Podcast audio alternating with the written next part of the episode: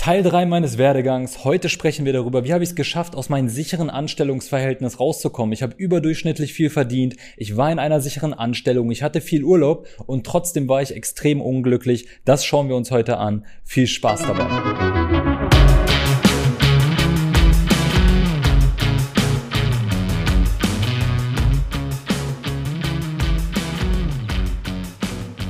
Herzlich willkommen zu Gesundes Business, dein Erfolg als Gesundheitsexperte und heute geht's mal wieder um meinen Werdegang. Ja, das ist der dritte Teil jetzt. In Teil 1 haben wir uns angeschaut, wie verlief meine Kindheit. In Teil 2 haben wir geschaut, wie habe ich in der Jugend die Kurve bekommen. Und im dritten Teil geht's jetzt darum, ich habe meine Ausbildung zum Industriemechaniker beendet, steckte in meinem festen Anstellungsverhältnis und man war in der Komfortzone, ja. Ich war unzufrieden, ich war unglücklich und ich wollte da unbedingt raus, aber ich habe mich gefragt, wie, wo soll ich anfangen, was soll ich tun? Ich weiß nur, dass ich überhaupt gar keine Lust habe, das mein Leben lang zu machen. Und zu der Zeit, wie schon in Folge 2 erwähnt oder im Teil 2, bin ich ja da mit Julian Zietlow im Kontakt gewesen, sehr bekannter Fitnesstrainer aus Berlin. Der ein oder andere wird ihn kennen mit seinen Rocker-Produkten, die in ganz Deutschland in etlichen Supermärkten zu finden sind oder auch das 10-Wochen-Programm Size Zero, sehr bekannte Fitnessprogramme. Auf jeden Fall bin ich damals mit ihm über Facebook in Kontakt bekommen und ich habe seinen Erfolg beobachtet. Ich habe gesehen, wie er seine YouTube-Videos aufgenommen hat, die so gut wie keiner damals geguckt hat, im Kleiderschrank. Und ich habe gesehen, wie er mehr und mehr Kunden gewonnen hat, wie er ein Imperium aufgebaut hat. Und ich habe ihn sehr früh schon kontaktiert und gefragt, hey, hast du irgendeinen Tipp für mich, was, wie ich irgendwie etwas aus meinem Leben machen kann. Und er hat mir sehr schnell einen Floh ins Ohr gesetzt und hat mir von Persönlichkeitsentwicklung erzählt und ich habe davon noch nie was gehört und er meinte, ich soll anfangen zu lesen und er hat mir sehr viele Tipps gegeben. Er hat mich zu der Zeit auch mit Thaddeus Koroma damals mal in, ja, in Kontakt gebracht. Er hat mir gesagt, melde dich bei ihm mal, der kann dir da auf jeden Fall Tipps geben und dir weiterhelfen und am Ende des Tages haben beide mir extrem gut weitergeholfen mit diesen Ratschlägen, die ich einfach bei Facebook bekommen habe, durch die Videos, die die gemacht haben, durch die Buchempfehlungen und ja, den Kontakt, den man dann ab und zu einfach über Facebook hatte. Das hat mir so viel gebracht und ich habe das dann alles angefangen umzusetzen und die große Frage ist jetzt natürlich, wie ging es dann weiter? Und in diesen Büchern ging es dann oft darum, dass man sich mal damit auseinandersetzt, wer ist man, wer will man sein und was liegt einem überhaupt? Das habe ich zu dieser Zeit damals mir noch nie, diese Frage habe ich mir halt noch nie gestellt. Was ist meine Leidenschaft? Was macht mir Spaß? womit beschäftige ich mich gerne? Und plötzlich bin ich kreativ geworden. Ich habe dann angefangen zu zeichnen. Ich habe angefangen, meine eigenen T-Shirt-Designs zu entwerfen. Ich habe angefangen, meine T-Shirts zu bedrucken. Ich habe angefangen, mir Cappies zu kaufen und sie umzunähen. Und immer mehr bin ich in diese Modeschiene reingefallen. Ja, ich war schon immer sehr kreativ. Ich habe mich schon ja sehr früh mit dem Thema Marketing auseinandergesetzt und plötzlich kam dann noch so dieses Thema, dass ich irgendwie meine Kreativität in der Mode auslebe. Ja, ich habe meine eigenen T-Shirts, wie gesagt, dann gemacht und relativ schnell ist dann auch so mein eigenes Modelabel entstanden.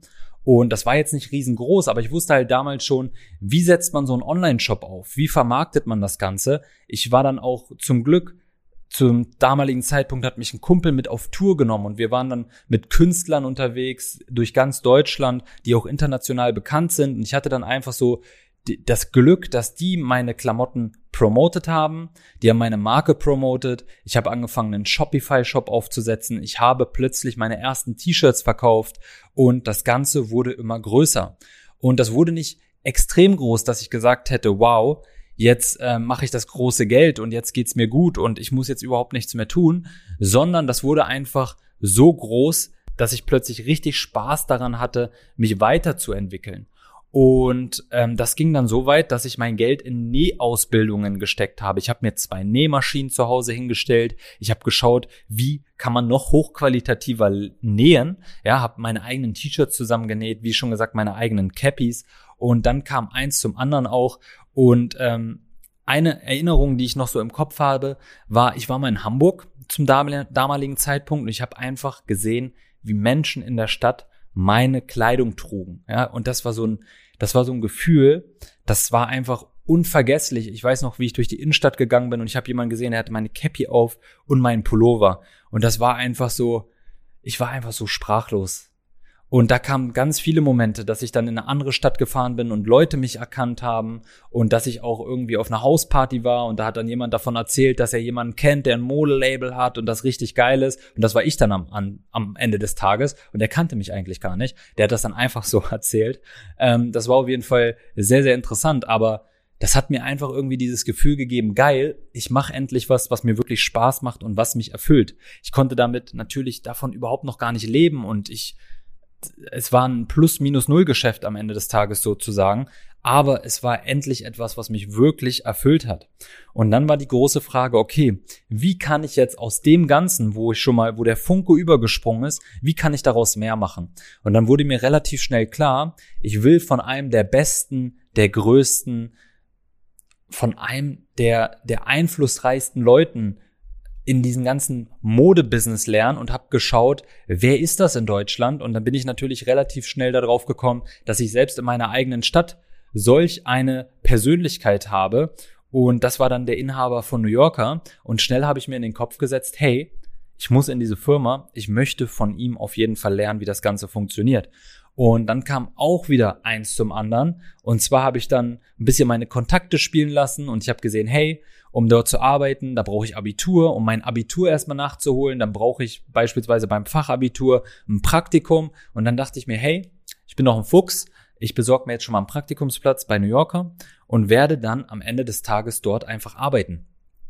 Und Parallel habe ich mich dann auch noch ein bisschen abgesichert, weil ich wusste, ich werde jetzt meinen Job wohl möglich dann kündigen und wieder zurück zur Schule gehen. Also habe ich mir die Frage gestellt, wie komme ich über die Runden? Ja, was kann ich machen? Das war natürlich ein erheblicher Einschnitt in mein Einkommen. Ja, das könnt ihr euch sicherlich vorstellen, wenn ihr euer festes Gehalt verdient und plötzlich ist alles weg.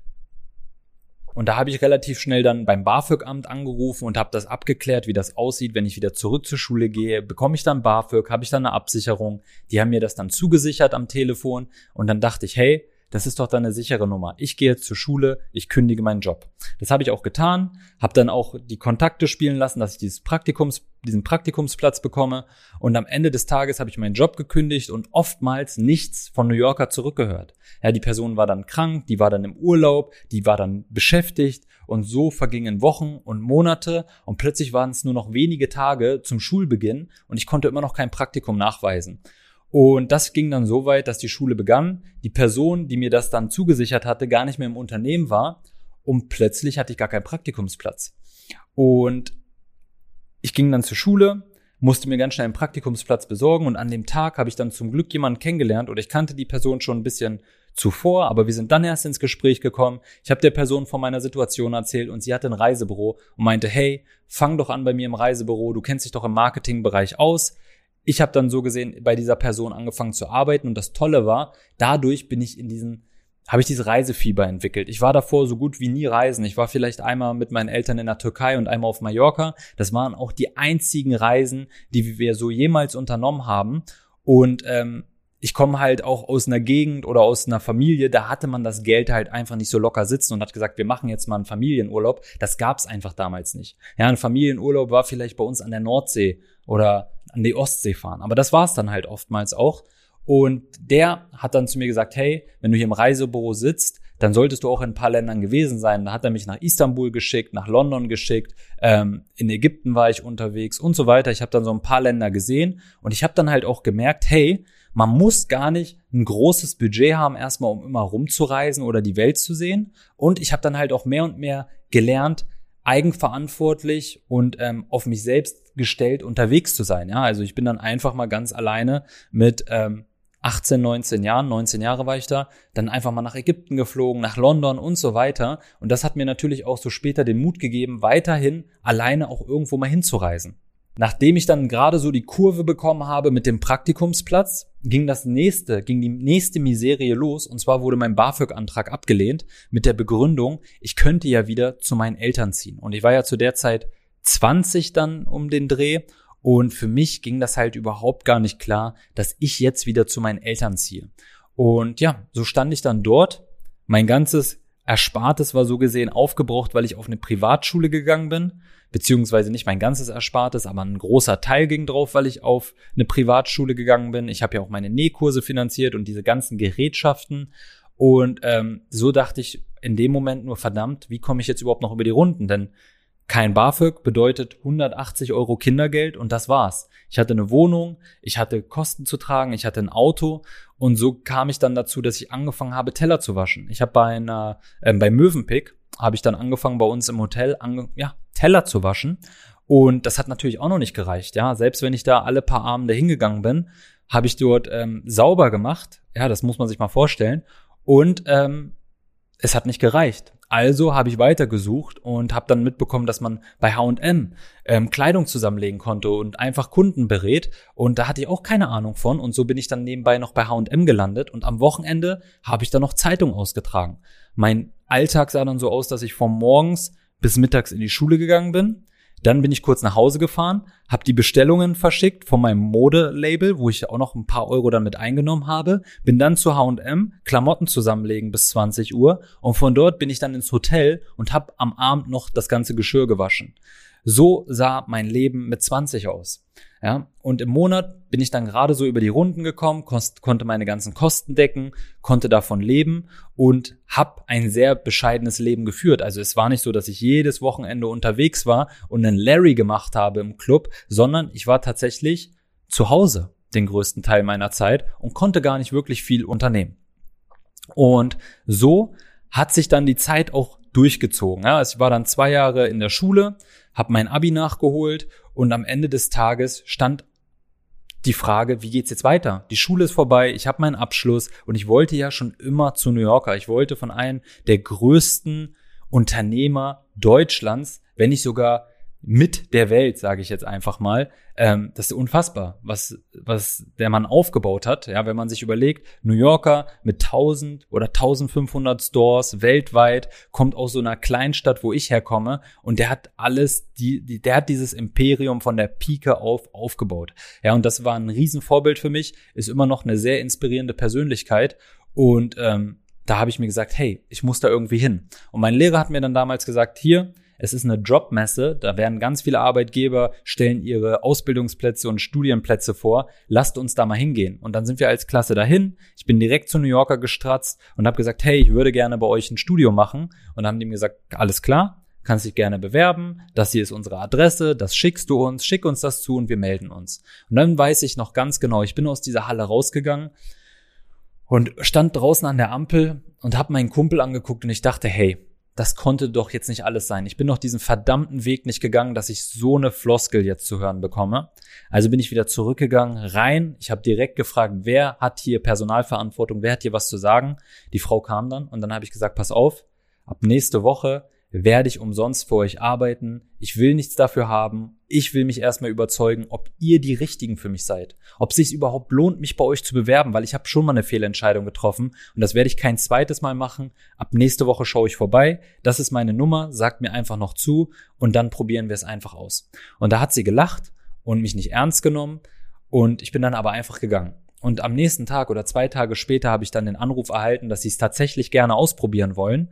Und zack, ja, war ich einfach im Paradies. Man muss es einfach sagen. Ich bin dort zur Arbeit gekommen, ich habe mich sofort wohlgefühlt, ich habe mein Büro bekommen, meinen Laptop, ich konnte zur Arbeit kommen, wann ich will, ich konnte tragen, was ich will und ich war das ja überhaupt nicht gewohnt. Ja, mich ich kannte mein Leben als Industriemechaniker auf Frühschicht oder Spätschicht komplett dreckig in Schutzkleidung mit Helm, Schutzbrille, ähm, irgendwelchen Stiefeln und meiner Werkzeugkiste. Ja, wer mich auf Instagram verfolgt, der wird da die Bilder gesehen haben, wie ich damals aussah in dieser Kleidung. Und plötzlich sagt man mir, hey, du kannst hier tragen, was du willst und das ist dein Büro und da hinten stehen die Getränke, viel Spaß. Und ich, ich dachte, ich bin im Paradies. Und wie gesagt, das war ich dann auch und ich habe mich so wohl gefühlt, dass die mir dann später auch angeboten haben, das Studium dort zu machen. Und dann habe ich es auch tatsächlich gemacht. Ja, also so bin ich dann schon mal rausgekommen aus meiner Festeinstellung durch eine Achterbahnfahrt, ja. Es ging auf und ab und ich habe irgendwie diese Schulzeit überstanden und zack, war ich dann plötzlich im Studium. Ja, auch da bin ich wieder ein paar Bewerbungsphasen durchlaufen, Assessment Center und so weiter. Ich habe mich da durchgekämpft. Und ähm, was mich auf, in diesem Abschnitt immer begleitete, das war ein Buch von Bodo Schäfer, Gesetze der Gewinner. Jetzt erstmal hier ein Buchtipp an dieser Stelle für jeden, der sein Leben umfassend verändern möchte, der sollte sich das Buch von Bodo Schäfer holen, der sollte das studieren, der sollte jede Regel in diesem Buch anwenden, sie verkörpern und einfach leben. Ja, die sollte man sich hinter die Ohren schreiben und ähm, die verändern einiges. Das war das allererste Buch in meinem Leben, was ich auch mal so richtig durchgelesen habe und wo ich Gänsehaut hatte und was meine ganze Perspektive und Denkweise geändert hat. Also jeder, der dieses Buch liest, denke ich, oder ein Großteil, der wird Quantensprünge in seinem eigenen Leben machen. Und auf jeden Fall bin ich dann irgendwann bei New Yorker gewesen, das Studium ging los und auch dort ging es wieder auf und ab. Ja. Und ich würde sagen, ich mache an dieser Stelle jetzt hier einen Cut, damit auch diese Folge nicht zu lange wird. Denn wie es dann dort in meinem Studium weiterging und wie habe ich es geschafft, als Student mir ein Leben aufzubauen, wo ich ortsunabhängig arbeiten kann, wo ich finanziell mir keine Gedanken machen muss und wo ich einfach eine Selbstständigkeit für mich kreiere, die erfolgreich funktioniert, mit der ich anderen Menschen helfen kann und einfach für ein geiles Leben am Ende des Tages sorge. Ähm, das erfährst du auf jeden Fall in der nächsten Folge. Und wenn dir diese Folge jetzt schon gefallen hat oder wenn du Fragen hast, schreib mir sehr gerne auf Instagram kevingroß.official. Und wenn dir die gefallen hat, dann würde ich mich freuen, wenn du mir auf Spotify und oder Apple Podcast eine 5-Sterne-Bewertung gibst. Das würde mir extrem weiterhelfen. Schick diesen Podcast auch gerne an Kollegen in der Branche, an deine Freunde, an jeden, der diese Folgen irgendwie hören sollte, wo du denkst, hey, das ist eine super Inspiration für diese Person, die möchte auch sowas machen. Wie auch immer, leite sie gerne weiter. Das würde mir viel bedeuten. Und ich bin mir sicher, das bedeutet auch der Person viel, der du diese Folge schickst. Danke fürs Zuhören. Bis zur nächsten Folge. Dein Kevin.